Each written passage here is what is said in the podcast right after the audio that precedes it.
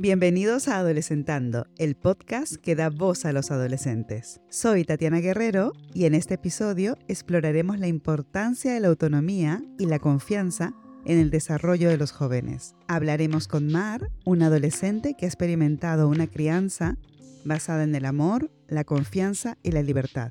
Descubre, a través de su relato, cómo el equilibrio entre los límites que dan libertad y el cuidado, el estoy aquí para ti, ha impactado en su capacidad para enfrentar los retos de la adolescencia, explorar y aprender de sus errores. Prepárate para sumergirte en esta fascinante conversación llena de reflexiones y aprendizajes. ¿Qué tal, Tatiana? ¿Cómo Muy bien, bienvenida. Bienvenida tú también. Otra vez estamos aquí con nuestras charlas. Con nuestras charlas aquí en Adolescentando. Exacto. En esta conversación que vamos a tener hoy con Mar. Sí. Bienvenida, Mar. Hola, gracias por traerme aquí. Gracias a ti.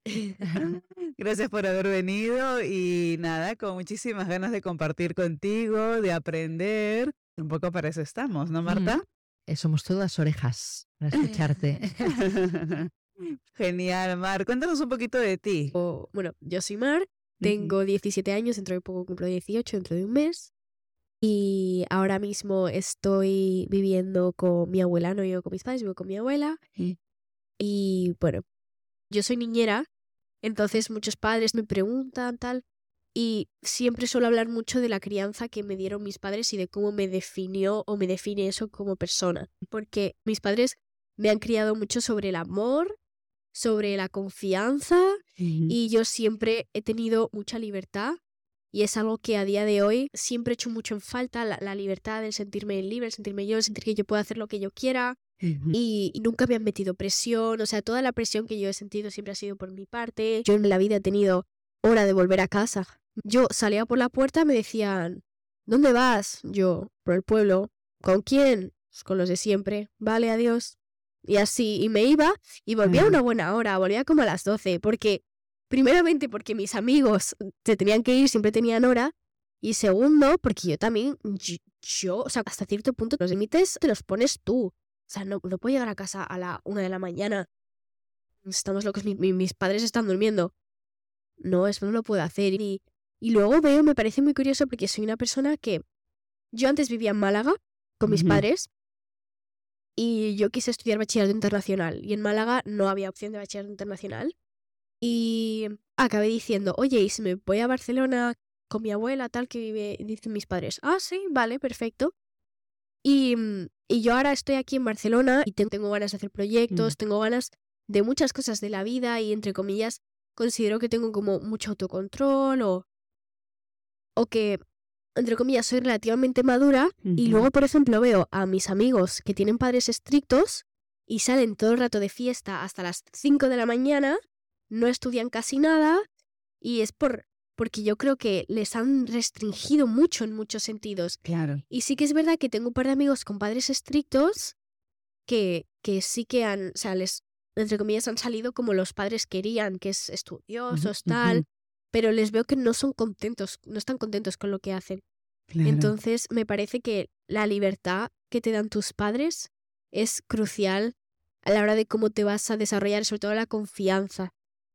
Claro. Cuando tú hablas de, de, libertad, libertad dentro de una estructura que te han dado tus padres. Sí. ¿No es cierto? Son como una estructura, unas reglas que dan libertad. Sí. Porque están basadas, como tú dices, en la confianza. Sí. Que es muy diferente a lo que le pasa a varios amigos tuyos, donde se han criado, se crían en hogares muy restrictivos, con unas reglas muy rígidas, que al contrario, terminan siendo de efecto rebote muchas veces, ¿no? Sí, muchas veces yo, por ejemplo, yo ahora mm, quiero muchísimo a mis padres. Yo no, o sea, no me imagino una vida donde yo, o sea, por ejemplo, un, ejemplo de una amiga y yo, em, se me pincha la rueda del coche o me pasa cualquier cosa. Mamá, mamá, ¿qué, ¿qué hago? Papá, ¿qué hago? Mi amiga, ni se me ocurre siquiera hablarle a mis padres. Yo intento arreglarlo yo y si no lo consigo, si eso a lo mejor llamo a alguien y luego si eso a lo mejor llamo a mis padres.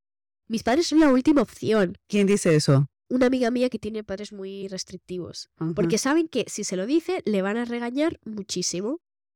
Y yo, por ejemplo, yo a la mínima, yo sé que si, que si yo hago algo mal, mis padres eh, van a estar decepcionados o lo que sea, pero lo primero que van a hacer es intentar ayudarme. Y luego, después de ayudarme, después de que el problema esté solucionado, me dirán, Mar, eh, aparte de que ellos son conscientes de que cuando tú haces algo mal, muchas veces la peor parte de lo peor te lo llevas tú. Porque es como, he tenido que llamar a mis padres, es que les he preocupado y muchas veces haces algo mal y tu padre tiene que ayudar. Yo muchas veces he hecho cosas que digo, es que me siento súper, súper mal. Y mi madre no me ha dicho nada. Nada, absolutamente nada. La culpa me la he llevado yo. De hecho, mi madre me ha consolado. Me ha dicho, no pasa nada, Mar, todo el mundo pasa estas cosas. Y he sido yo la que ha hecho algo mal. Pero me sentía tan, tan, tan mal. Pero mis padres me dicen, vale, vale, todo el Mm. mundo se equivoca y no pasa nada y, y nadie se ha muerto. Pero muchas veces yo tengo amigos que sienten que, que cuando hacen algo mal, la regañina la toma como las consecuencias de sus actos. Cuando la consecuencia de sus actos no tiene que ser que alguien te regañe, tiene que ser que tú te sientas mal porque tú has hecho algo mal. Y a, deriva de esto que aprendas de tus acciones, siempre se aprende. Pero muchas veces yo, yo tengo amigos que como que sienten que, que cuando hacen algo mal les van a regañar o tal, pero no, no te va a regañar nadie, pero tú te sentirás mal. Y claro, esto hace que al final que cuando hacen algo y saben que nadie externo les va a regañar, pues lo hacen igual porque no tienen ese sentimiento de culpa después. Porque el sentimiento de culpa es el de sus padres, no el suyo propio. ¿Y cuál crees que ha sido la clave aquí para ti? Porque lo que yo estoy sintiendo es como que tienes una libertad, pero al mismo tiempo también tienes libertad para decir, he cometido un error, Sí. o es- me siento vulnerable, o te pido ayuda porque no sé qué hacer. Que es un equilibrio muy bonito, ¿no? Entre tengo libertad y me siento independiente, pero también tengo la libertad para pedir ayuda cuando lo necesito y para decir, le he fastidiado. Sí, mira, yo te pongo este ejemplo. Nosotros tenemos un perro y corre mucho, mucho, mucho, mucho. O sea, la, la sueltas y corre y no hay quien la coja. Entonces, ¿qué pasa? Que cuando consigues cogerla, tu primer instinto es decirle, muy mal, no corras, no corras, no corras. Y, y le empiezas a regañar. Y una vez lo, lo cogimos y mi padre, le, yo le estaba diciendo, ¡ay, muy mal! Y mi padre le dijo, no le digas eso, porque entonces la próxima no va a volver. Tienes que decirle, muy bien, muy bien. Claro, esto transmitido al comportamiento humano evidentemente no es lo mismo. Si yo hago algo mal no me dicen muy bien, pero desde luego no me regañan, porque entonces la próxima que me cojan, no volveré a donde me han cogido. Entonces, claro, al final sé que he hecho algo mal, por eso te estoy llamando, y sinceramente, no sé exactamente qué han hecho mis padres para que yo sea capaz de reconocer mis errores. Porque, por ejemplo, también es verdad que existen, existe gente que hace algo mal, ay papi, ay mami, lo solucionan, papi y mami lo solucionan, y ya está, y ellos se quedan tan tranquilos. He hecho algo mal, ay papi, ay mami, no sé qué. Yo, por ejemplo, solo los llamo cuando sé que es algo que no puedo solucionar yo o que, o que me sabe muy mal. Pero sí que es verdad que eso también se puede transmitir en, eso, en ese otro. Y de hecho, una vez, por ejemplo, no sé, es que no sé qué hice, hice algo mal. Y me dijo mi padre, vale, vale, vale, eh, ya llamo yo, no sé qué. Y claro, yo me acuerdo que yo estaba un poco masqueada porque yo dije, es que he hecho yo algo mal, quiero solucionarlo yo. Y me da cosa que mi padre esté ahora cargando con la culpa y que tenga que llamar a tal o que tenga que hacer cual, cuando he sido yo la que ha hecho algo mal.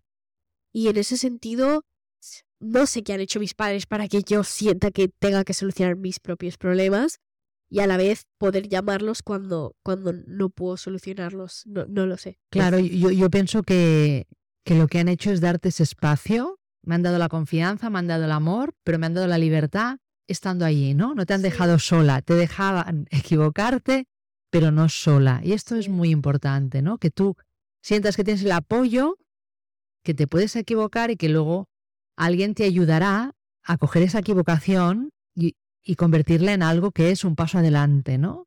Y Sí, muchas veces el hacer lo contrario, ¿no? El, el que la familia tome la, la responsabilidad de- del adolescente porque regaña y tal, no le das la oportunidad a hacer ese crecimiento, ¿no? sí, por eso.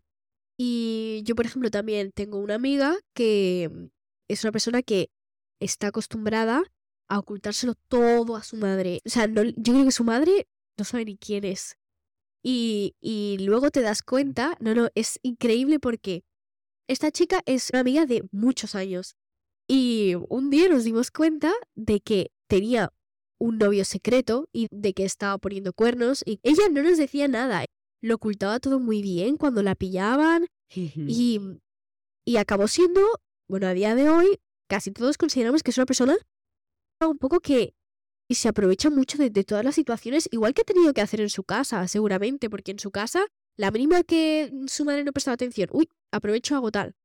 Claro. Y, y, y es una pena porque era una persona muy, muy agradable, pero la forma en la que ha sido educada, por lo menos para mí y para nosotros, o sea, el grupo, la ha influenciado tanto que ha hecho que tenga como un alter ego, una vida secreta que, que no le cuenta a nadie. Y, y justo es muy curioso porque tiene una madre muy, muy estricta. Y una familia muy estricta. Claro, por ejemplo, en consulta veo esos tipos de casos, ¿no? Mm, Padres que consideran que el castigo es la mejor opción, cuando el castigo tiene muchos maleficios, ¿no? Castigo genera vergüenza, la vergüenza genera culpa y es como un pez que se va mordiendo la cola. Es muy interesante lo que estás diciendo, cómo la personalidad de uno se marca por ese tipo de educación tan restrictiva o por un tipo de educación en donde tienes una estructura, están ahí para mí, pero tienes al mismo tiempo confianza del cual te sientes libre y eso también de alguna manera te invita a que mientas o no mientas, o sea, cómo te acostumbras a mentir a tus padres en casa, qué interesante, ¿no? Bueno, es que yo también lo entiendo. O sea, si, Claro. si yo cualquier cosa que haga, que siendo un adolescente, que me, me enfrento a muchas primeras cosas y que yo no sé si alguien es eh, como excepcional, pero normalmente yo las- mis primeras cosas las recuerdo casi todas pues regular o mal, porque no las has hecho antes, ¿no? Claro. Y entonces necesitas que alguien te valide estos errores para seguir adelante, ¿no? Entonces, si, si todos los errores van a ser penalizados, pues que no es que vida, ¿no? Me están diciendo todo el día que lo estoy haciendo mal y qué mal hacerlo mal. Entonces, pues ya no lo explico, ¿no? Ya, sí, sí, sí. Mi madre, yo me acuerdo una vez la escuché teniendo una conversación diciéndole a alguien, hacerlo lo van a hacer igual, pero prefiero que cuando lo hagan o no lo hagan, vengan y me lo cuenten, a que me lo oculten. Y la forma en la que me lo oculten es si yo lo regaño, les digo que tal, pero todo el mundo se equivoca, todo el mundo tiene primeras veces, y prefiero que si hacen algo que yo lo sepa, a que me lo oculten a mí. Y hasta aquí llegamos en este episodio de Adolescentando. Esperamos que hayas disfrutado de la valiosa perspectiva de Mar sobre la libertad y la confianza en su crianza. Recuerden que cada adolescente vive esta etapa de manera única y es fundamental brindarles un equilibrio entre la independencia y el apoyo. Nos encantaría saber tu opinión y experiencia. Contacta con nosotras y sé parte de esta comunidad. Gracias por escucharnos y hasta el próximo jueves.